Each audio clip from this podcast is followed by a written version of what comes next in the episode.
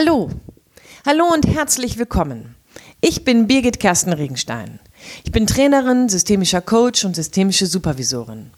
Schon seit vielen Jahren begleite ich Führungskräfte auf den unterschiedlichsten Ebenen, um für sie in ihrem Daily Business neue Instrumente oder aber einfach eine andere Haltung zu entwickeln.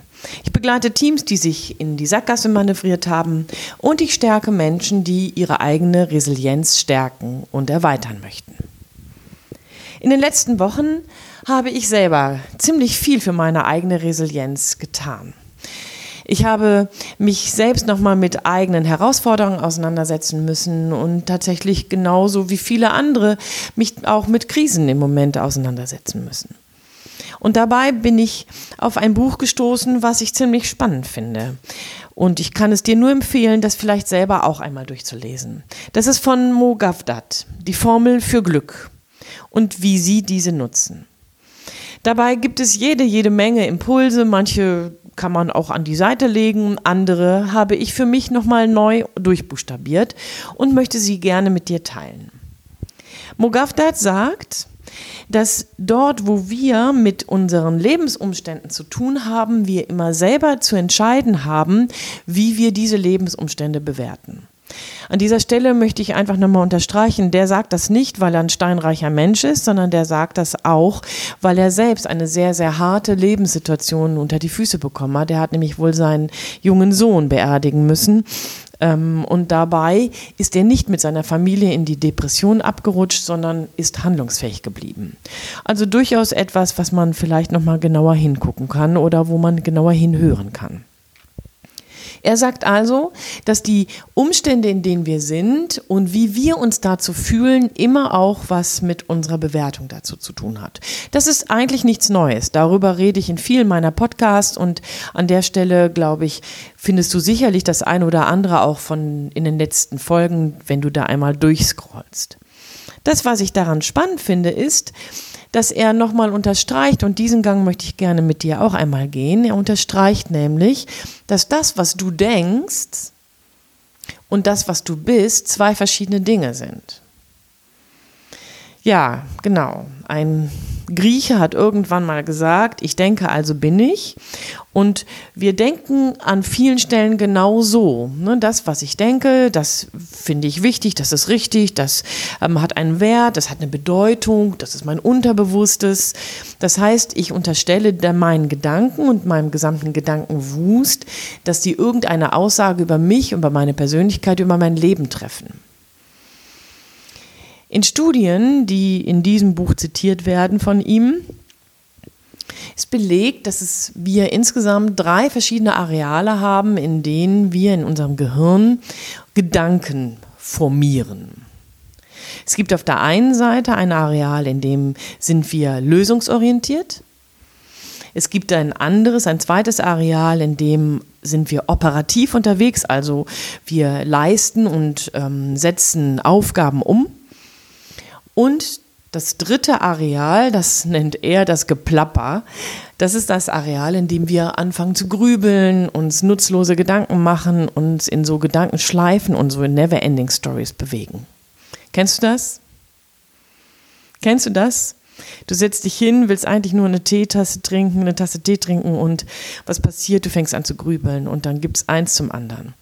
Der Tag sollte eigentlich gut beginnen und am Ende, nach so einer Denkeskapade, hast du den Eindruck, als ob die gesamte Welt untergeht oder aber dein Leben das ganze Desaster ist.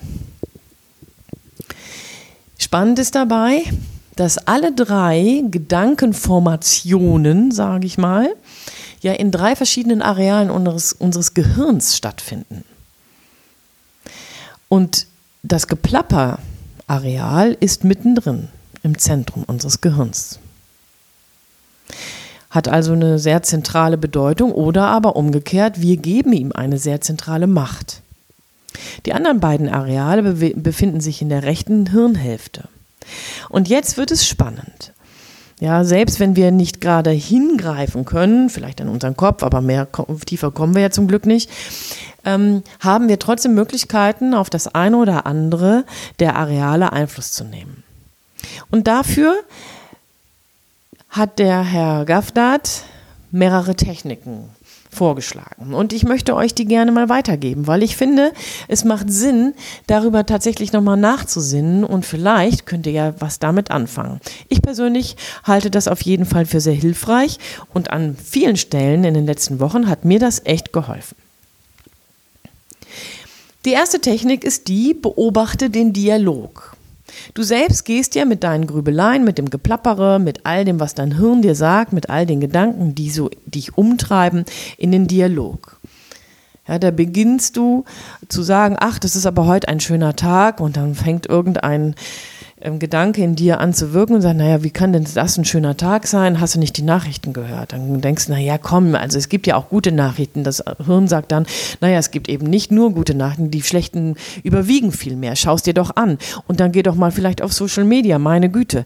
Das ist doch einfach eine Ignoranz, die du da an den Tag legst. Dann hast du als derjenige, der dich, der sich mit deinen Gedanken auseinandersetzt, vielleicht schon weniger Chancen, wieder positiver zu werden. Also es bedeutet, deine Gedanken gehen mit dir in den Dialog Dialog. Und häufig, in, gerade in so Grübeleskapaden, in so Grübelspiralen, läufst du Gefahr, dich durch den Widerstand, den du dagegen aufbauen möchtest, selbst in eine Negativspirale zu manövrieren. Statt besser wird es eine Verschlimmbesserung. Du setzt dich damit auseinander und es wird immer weniger gut, immer schwieriger. Also, erster Technik, beobachte den Dialog und schau einfach mal, was denn so dein Hirn dir alles liefert an Ideen, an Gedanken. Denn die gute Nachricht darunter liegt ja, du bist nicht deine Gedanken. Deine Gedanken sind irgendeine chemische Produktion in deinem Gehirn und werden in deinem inneren Auge visualisiert. Das heißt also, du bist mehr als deine Gedanken, deswegen schau sie dir erst einmal nur an. Sie müssen noch keine Aussage über dich und dein Leben, über dich und deine Situation treffen können. Das zweite ist, beobachte doch einmal das Drama, um das es da eigentlich geht. Was machen denn da so deine Gedanken mit dir, dein Geplapperzentrum? Und warum macht das was mit dir? Warum ist das so dramatisch, dass die ähm, Arbeitsstelle im Moment so hakelig läuft? Warum ist das so dramatisch, dass ähm, neben dir manch einer vielleicht Erfolge verzeichnet, obwohl die Zeichen alle weniger auf Erfolg stehen, nur du irgendwie nicht daran beteiligt wirst? Was ist daran dramatisch? Was ist daran so provozierend für dich? Und jetzt kommen wir auf eine ganz interessante Variante, denn dahinter kannst du dich ja fragen, warum ist es dir so wichtig, mit deinen Freunden, mit deinen Kollegen mitzuhalten? Okay, da hast du vielleicht eine Antwort. Naja, weil du eben nicht so gerne der Letzte bist. Okay, warum bist du nicht so gerne der Letzte? Naja, weil irgendwie dann alle anderen vielleicht mich nicht ernst nehmen. Aha, warum möchtest du denn, dass alle anderen dich ernst nehmen? Mhm. Okay, dann antwortest du dir vielleicht selber, naja, weil es mir wichtig ist, dass ich irgendwo ein Standing habe und gesehen werde. Aha, sieh mal einer, guck, ne? Jetzt sind wir auf einmal gar nicht mehr bei den anderen, sondern bei dir. Das heißt, das Drama, um das wir hier gerade reden, über das wir nachdenken, hat zwar angefangen mit irgendwelchen schlechten Nachrichten oder mit irgendwelchen ungünstigen Umständen, aber am Ende ist es deine eigene Story. Deine eigene Dramaturgie. Deine eigene Bewertung und an dieser Stelle vielleicht sogar dein Gap in dir selbst, was du versuchst durch andere und Erfolge, durch Freunde, durch ernst zu nehmen, ernst genommen werden irgendwie zu füllen. Doof, ne? Jetzt reden wir eigentlich über Geplapper im Gehirn und wie man dem so Herr wird und wie man dabei dann vielleicht in eine Bewertung kommt, die meinen Umständen ähm, nochmal die Dramatik nimmt und am Ende, in der zweiten Technik, kommen wir auf einmal zu etwas ganz Persönlichem. Ja, weißt du, das ist tatsächlich vielleicht die schlechte Nachricht in diesem Podcast. Alles das, was dich bewegt, alles das, was du in Bewertung bringst, alles das, was dich beunruhigt, hat natürlich was mit dir selbst zu tun, nicht nur mit dem Umstand um dich herum. Mit dir selbst und mit dem, was du damit verbindest und daraus machst. Also schau dir das Drama an. Schau dir das Drama an. Schreib es auf, was du dabei erkennst. Geh in die Reflexion. Es gibt ganz, ganz viele Bücher, es gibt ganz, ganz viele Möglichkeiten. Hör meine Podcasts oder aber melde dich einfach bei mir. Wir können sicherlich darüber sprechen und arbeiten. Aber schau dir das Drama an. Die dritte Variante, und das ist ganz spannend, fängt mit einer ganz interessanten Aussage an, denn vielleicht hast du so eine Übung schon mal gemacht. Wenn ich jetzt sage, denk nicht an den blauen Elefanten, stoppst du wahrscheinlich gerade deine Nachsinnen über all das, was wir gerade gesprochen haben und fragst dich blauer Elefant, also denkst du über den blauen Elefanten nach. Warum passiert das? Weil deine Gehirnzellen, deine Gedankenformationen irgendetwas brauchen, an das sie sich festhalten können. Das heißt, wenn du ihnen etwas gibst, dann denken unsere Gedanken daran weiter. Das bedeutet aber auch, und das ist die ziemlich coole Nachricht an dieser Stelle, wir können mitbestimmen, woran sich unsere Gedanken festhalten. Der blaue Elefant war eben von mir, dir sozusagen ins Ohr gesetzt, im wahrsten Sinne des Wortes. Was aber möchtest du denn vielleicht dir ins Ohr setzen?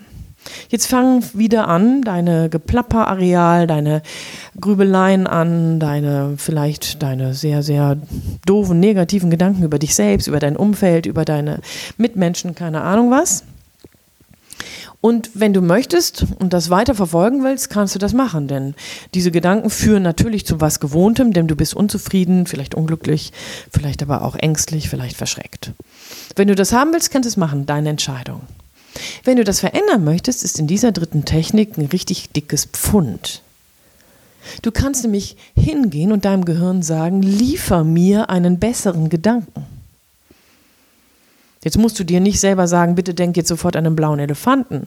Aber du kannst natürlich sagen, statt zu sagen, ähm, an, statt an dem Konzept äh, schlechte Leistung oder aber Unglück oder aber was auch immer nachzudenken, kannst du darüber nachdenken, wie das glücklichere Konzept denn aussieht von dem, was du da gerade hast. Ja, denn interessant ist dabei, wenn du sagst, oh, das ist, bringt alles keinen Erfolg, dann kann das Hirn an dieser Stelle diese negative Verneinung überhaupt gar nicht wahrnehmen. Gedanken können sich daran nicht langhangeln.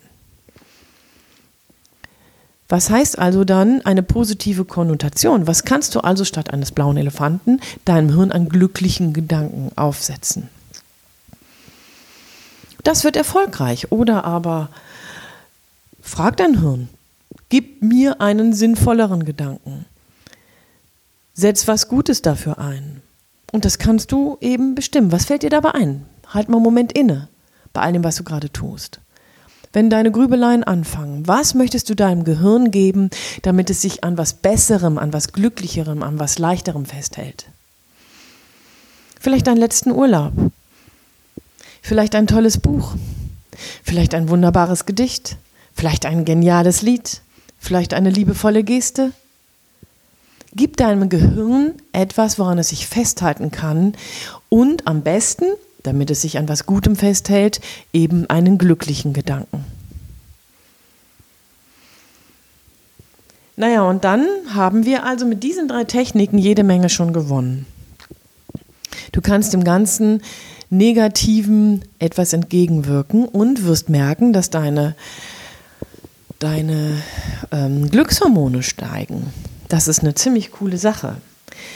Ja, unterm Strich könntest du an der Stelle vielleicht sogar anfangen, dir eine Glücksliste aufzuschreiben. Was macht dich glücklich? Eine morgendliche Tasse Kaffee mit sieben Minuten totaler Stille. Ein Singvogel, den du hörst beim Laufen, wenn du morgens oder abends oder irgendwann durch die Gegend läufst. Ein ein schönes Glas Wein mit einem tollen Freund oder mit einer tollen Freundin. Was macht dich glücklich? Schreib mal so acht bis sieben Momente auf oder Szenen oder Situationen auf, die dich glücklich machen. Und wenn du mit dieser Glücksliste dann anfängst, zum Beispiel auch gegen deine Negativspirale anzugehen, dann wirst du merken, dass es etwas einfacher noch ist. Trag sie bei dir in der Hosentasche oder meinetwegen auf dem Laptop oder auf dem Handy als App, keine Ahnung, wo du sie dir platzierst. Aber diese Glücksliste kann dir helfen, dich gegen Negativinfektionen zu wappnen und deinem Hirn etwas zu geben, woran es sich festhalten kann, um Besseres zu denken. Und die vierte Technik, das ist eine Technik, die fängt mit Atemübungen an und geht dann über Kontemplation. Stell dich einen Moment mal hin oder setz dich einen Moment mal hin und versuche einfach mal tief einzuatmen, so dass der Bauch sich nach vorne wölbt. Und dann ganz langsam auszuatmen. Schon jetzt hast du dafür gesorgt, dass dein vegetatives Nervensystem aus dem Stressmodus rausgeht. Diese kleine Übung hört, äh, sorgt schon dafür, dass in deinem Körper irgendetwas auf Reset gesetzt wird. Das ist nicht von mir erfunden, sondern das ist physiologisch tatsächlich so. Merkst du vielleicht auch schon. Das so drei bis sieben Mal am Tag sorgt auf jeden Fall dafür, dass es dich aus deinem Stress bringt und übrigens auch aus deinem Gedankenkarussell. Darüber hinaus kannst du dann anfangen, dich auf Dinge zu konzentrieren, die außerhalb deiner selbst sind. Vielleicht konzentrierst du dich einfach mal auf den Boden, auf dem deine Füße stehen, auf die Sitzfläche, auf der du sitzt oder auf das Gerät, was du gerade in der Hand hältst, das Lenkrad oder das Bügeleisen oder was auch immer. Konzentriere dich auf etwas, was außerhalb deiner selbst ist. Auf eine flackernde Kerze, auf einen Schattenwurf, auf eine Blume. Das hilft dazu, dass dein Gehirn, ähm, dein Gehirn sich an etwas anderem festhalten kann. Nämlich nicht an seinen Gedanken, die es selbst produziert, sondern an etwas, was von, seinem, von deinem Auge ihm angeboten wird. Du verlagerst sozusagen den ganzen Sturm, den ganzen Kreislauf nach außen. Und tatsächlich kannst du, wenn du das übst, dein Gehirn damit zur Ruhe bringen. Am Ende hast du die Möglichkeit, dann selbst zu bestimmen, wann du wieder anfangen möchtest zu denken Du hast mit diesen Techniken die Möglichkeit, dem Geplapper Herr zu werden und dich auf die beiden rechten Gehirnareale zu konzentrieren, um handlungsfähig zu bleiben und in einer Bewertung die Hoheit zu haben, deine Umstände nämlich so anzusehen, dass sie dir keine Angst mehr machen. Ich finde, es ist ein sehr, sehr einfaches, sehr, sehr spannendes Tool ich glaube, dass man das nicht ohne weiteres in den letzten sieben, 17 Minuten jetzt für sich internalisieren konnte. Aber ich glaube, dass du und ich dabei ganz viel üben können. Ich persönlich merke das. Wenn ich merke, dass mein Karussell wieder anfängt, ähm, ohne mich zu fragen, sich zu drehen, dass mir das hilft. Meine Glücksliste hilft mir. Dann zu sagen, okay, und jetzt denkst du bitte daran. Zack, wird immer kürzer, diese kleine Brücke, die mein Hirn dann nehmen kann. Mir bleibt an dieser Stelle also nur zu sagen, ich wünsche dir viel Spaß beim Ausprobieren, beim Nachlesen, beim Hinterherdenken. Wenn du Fragen hast, kannst du dich gerne auch bei mir melden. Ich freue mich darauf, wenn du Kommentare gibst oder aber eine Rückfrage stellst. Und bis dahin wünsche ich dir alles Gute. Wenn du dich rechts überholst, bleib humorvoll und so wie immer. Deine Birgit Kersten Regenstein von Teamkompetenz. Einfach, stärker, machen.